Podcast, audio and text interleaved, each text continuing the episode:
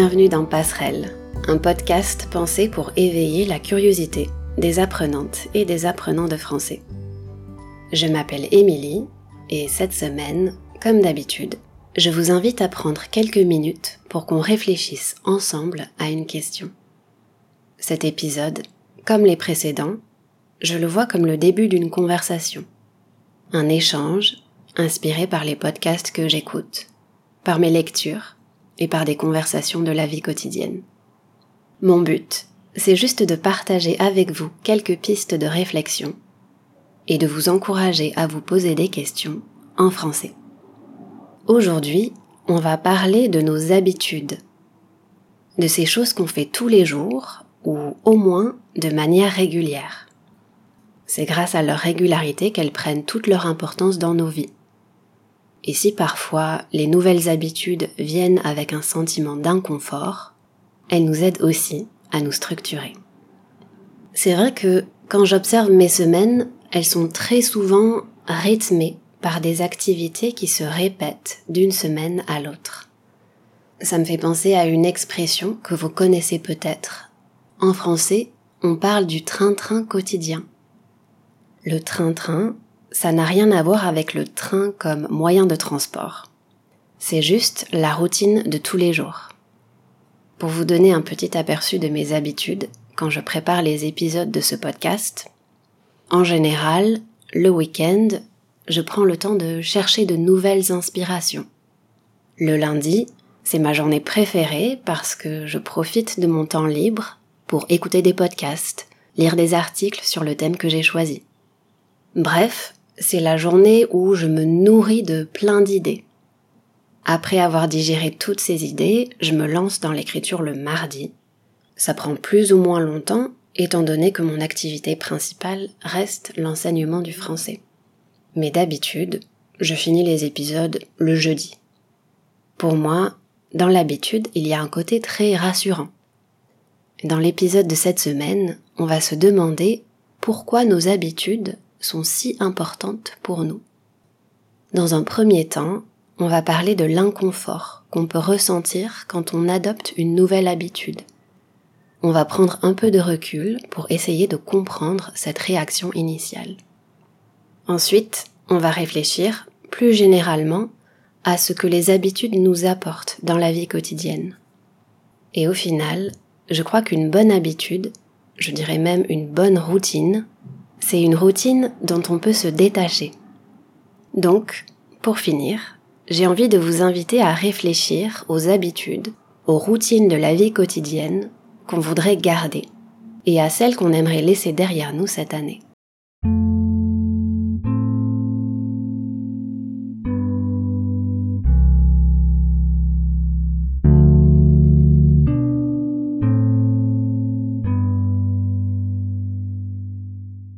Dans l'habitude, il y a quelque chose de très intime.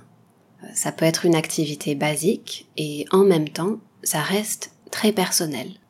Une habitude qui marche pour moi ne va peut-être pas du tout marcher pour vous. Je voudrais qu'on discute du sentiment d'inconfort qui vient parfois avec une nouvelle habitude. On va partir d'un exemple concret. Une situation basée sur une de mes habitudes quotidiennes. Le matin, en général, je me lève à 6 heures. Je fais pas ça par obligation, puisque les cours avec mes élèves commencent jamais avant 8 heures. Me lever à 6 heures, je le fais par choix. Parce que j'aime avoir ce moment dans la journée où tout est tranquille. Je trouve que la manière dont la journée commence est super importante. En tout cas, pour moi, ça a un réel impact sur le reste de ma journée. Je sais pas si vous aussi vous êtes lève-tôt comme moi. Être lève-tôt, ça veut dire que vous préférez vous lever tôt. Mais si vous vous demandez pourquoi j'ai pris cette habitude, c'est parce que j'aime commencer la journée tranquillement, avec des activités qui m'aident à me débarrasser des pensées négatives, des idées qui pourraient parasiter mon esprit plus tard dans la journée. C'est une grande chance que j'ai de pouvoir prendre une heure pour écrire dans mon journal et pour faire un peu de yoga avant que la journée débute. Du coup, j'en profite. je dois vous avouer que trouver la motivation de sortir du lit à 6 heures, c'est pas toujours facile. Et surtout, ça ne s'est pas fait du jour au lendemain. Pour expliquer cette expression, du jour au lendemain, ça signifie de manière rapide. Quand une situation change du jour au lendemain, ça veut dire qu'elle change en une seule nuit. Mais revenons à l'exemple que je viens de vous donner. Au tout début, quand mon réveil sonnait à 6 heures, ma première réaction, c'était une réaction de résistance. J'étais bien au chaud dans mon lit et j'avais aucune envie de me lever. Alors que le jour précédent, j'étais très enthousiaste et motivée à l'idée de commencer à me lever plus tôt. Pourquoi est-ce qu'on ressent cette résistance? Eh bien parce que les nouvelles habitudes provoquent de temps en temps un sentiment d'inconfort. Même si c'est quelque chose qu'on a envie de faire, même si on pense que ça va avoir un impact positif sur nous, c'est naturel de résister à l'inconfort. C'est pour ça que souvent, notre premier réflexe est de nous dire non, non, non, j'éteins le réveil, c'est trop difficile, c'est pas pour moi, c'était une mauvaise idée. Pour comprendre cette réaction, il faut savoir qu'on est motivé par deux choses. Les êtres humains sont motivés par deux choses principales. D'un côté, la recherche du plaisir, et de l'autre, on cherche à éviter l'inconfort ou la douleur. Parfois, ça peut aller très loin. Quand je préparais l'épisode de cette semaine, j'ai écouté un podcast qui parlait d'une expérience scientifique. Les personnes qui participaient à cette expérience devaient choisir entre deux options soit faire un exercice difficile qui nécessite de réfléchir beaucoup, soit recevoir un choc électrique ou une petite brûlure, quelque chose de douloureux en tout cas. Parmi toutes les personnes, certaines ont préféré la deuxième solution, en acceptant une petite douleur physique pour éviter l'inconfort d'un exercice de mathématiques très compliqué. Ça peut sembler incroyable, mais après tout, ce choix n'est peut-être pas une si grande surprise que ça. En plus des choses qui nous motivent, la recherche de plaisir, éviter l'inconfort, on a aussi une autre capacité très importante. Vous et moi, on est capable de mettre les choses en perspective, de prendre de la distance, cette mise en perspective nous aide à réfléchir aux raisons qui se cachent derrière notre inconfort. C'est utile et c'est nécessaire parce que l'inconfort est parfois un signal pour nous dire qu'il y a un problème, que quelque chose ne va pas. Dans ce contexte, je pense au sentiment d'inconfort physique. À la fin de la journée, si j'ai la migraine, si j'ai mal à la tête, c'est plutôt une indication que j'ai passé trop de temps devant mon ordinateur. Dans un autre contexte, le sentiment d'inconfort est lié à nos émotions. Il s'explique par une frustration face à une personne, face à une situation où les choses ne se passent pas comme on le voudrait. Après avoir dit tout ça, j'aimerais revenir à l'exemple concret que je vous ai donné tout à l'heure. Dans la situation où je me réveille à 6 heures pour bien démarrer la journée, en profitant du calme, le sentiment d'inconfort me donne une information. Il me fait comprendre que c'est une nouvelle habitude à laquelle je ne suis pas encore habituée. Avec le temps, avec la répétition et l'habitude, l'inconfort disparaît progressivement. Lorsqu'on adopte une nouvelle habitude, c'est normal d'éprouver un sentiment d'inconfort il y a un parallèle très pertinent à faire avec votre expérience initiale de l'apprentissage du français. J'en suis quasiment sûre. Je trouve que c'est essentiel de réfléchir à l'inconfort qui accompagne une nouvelle habitude. Ça permet de se rendre compte que son expérience personnelle est normale. Et surtout, de créer un lien avec celles et ceux qui traversent les mêmes situations d'inconfort. Parfois, mes élèves me parlent de leur frustration avec le français. Et j'essaye toujours de leur faire comprendre qu'ils sont loin d'être seuls à éprouver ça. Dans un futur proche, j'aimerais vraiment créer une communauté autour de ce podcast, Passerelle.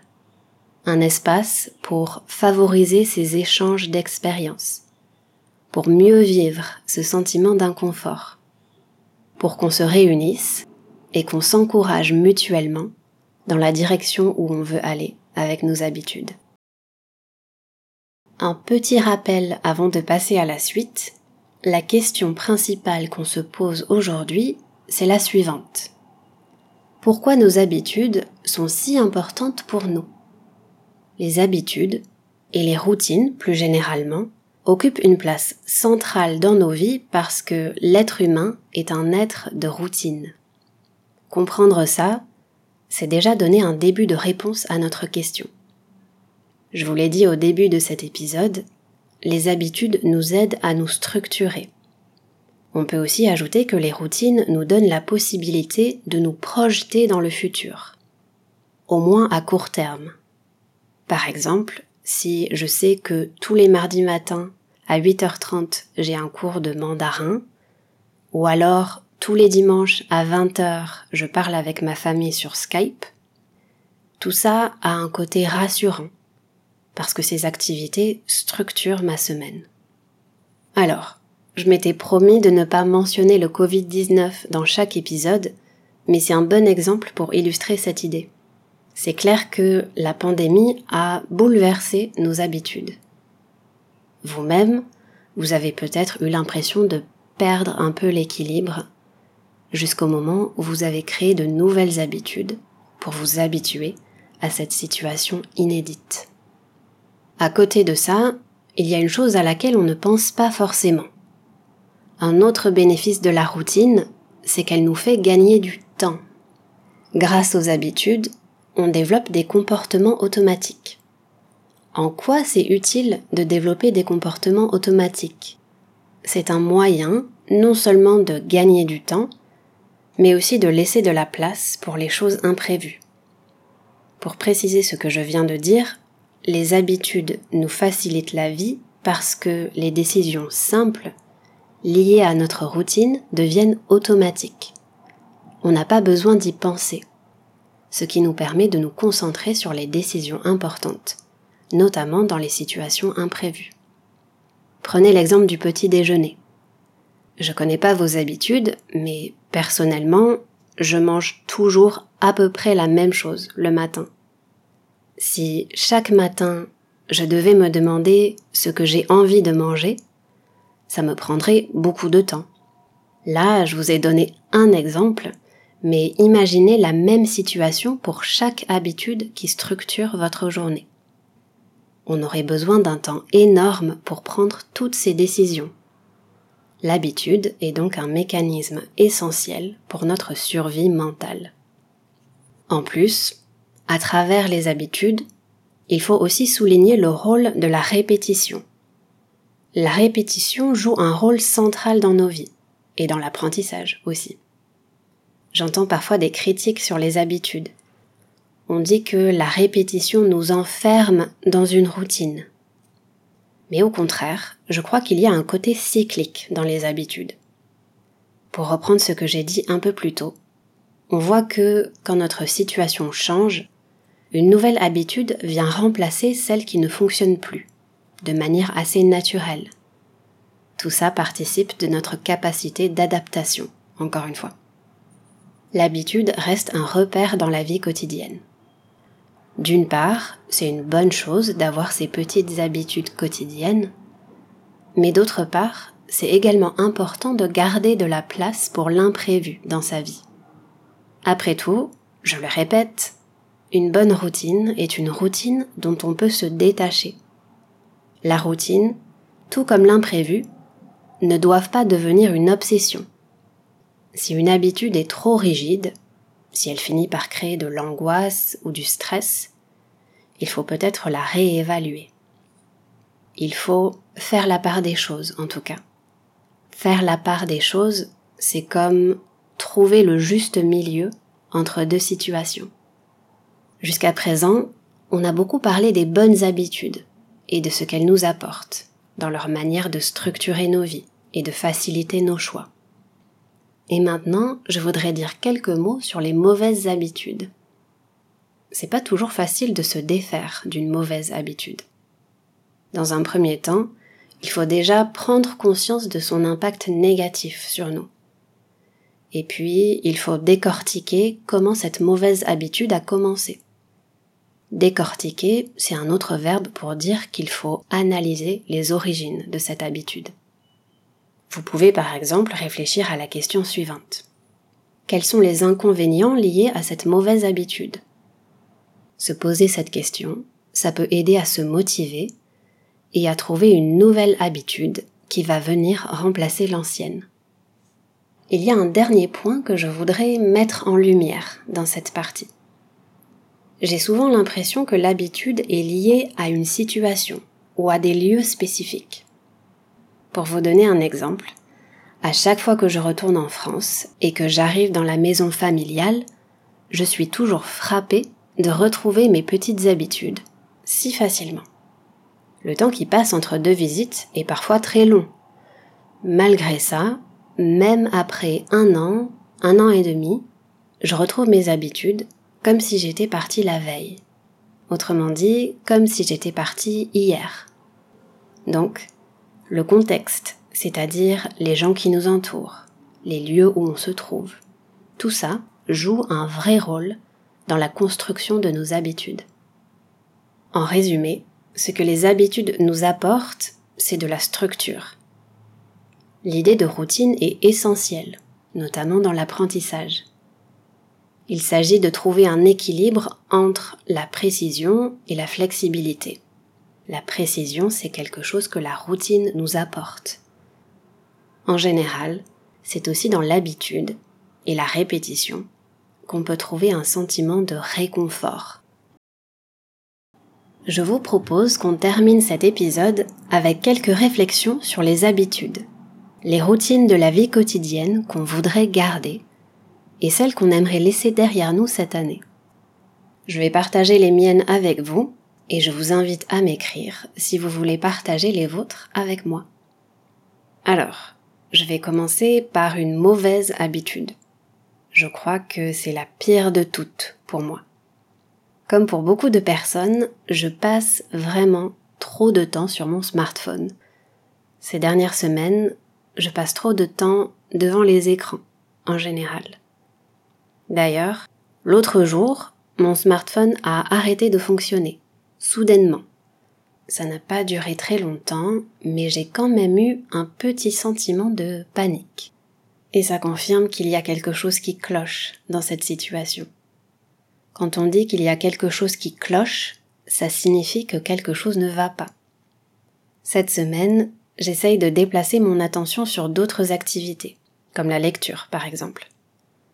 Je vous avoue que la bataille n'est pas encore gagnée, néanmoins, j'ai désactivé certaines notifications, comme celle d'Instagram, et je trouve que c'est un bon début pour se défaire de cette mauvaise habitude.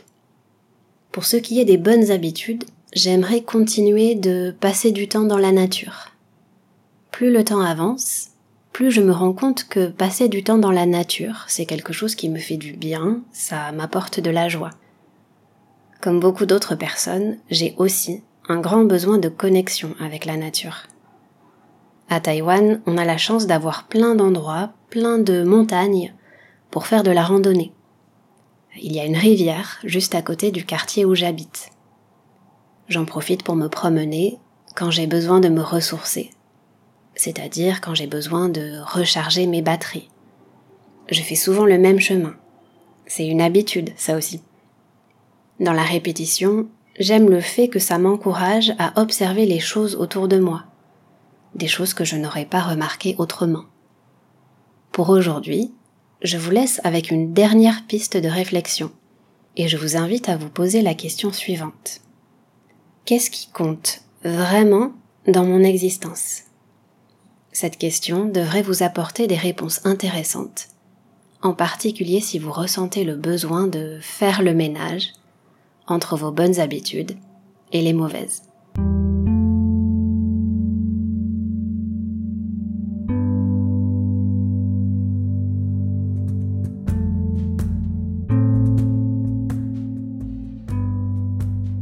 Voilà, c'est tout pour cette semaine.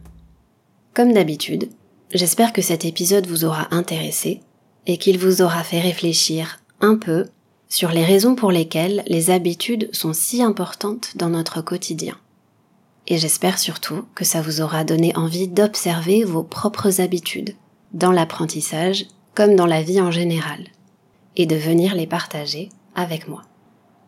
Comme toujours, les informations essentielles sont dans les notes de cet épisode, avec quelques recommandations de podcasts à écouter. Je vous invite à vous abonner à Passerelle sur votre application de podcast préférée, si c'est pas encore fait. Et vous pouvez aussi me retrouver sur les réseaux sociaux et notamment Instagram, où je partage des ressources supplémentaires pour continuer à échanger. Le meilleur moyen de faire connaître ce podcast, c'est encore d'en parler autour de vous. Si vous avez aimé l'épisode que vous venez d'écouter, je vous encourage à mettre une note sur Apple Podcast et à écrire un commentaire. Je le répète, encore une fois, vos commentaires sont très utiles dans l'amélioration de ce podcast. Alors, si vous avez écouté cet épisode jusqu'au bout, je vous encourage à m'écrire ou à m'envoyer un message vocal sur mon compte Instagram pour me dire ce que vous en avez pensé. Je vous remercie d'avoir pris le temps de m'écouter aujourd'hui et je vous donne rendez-vous bientôt pour le prochain épisode. À très vite!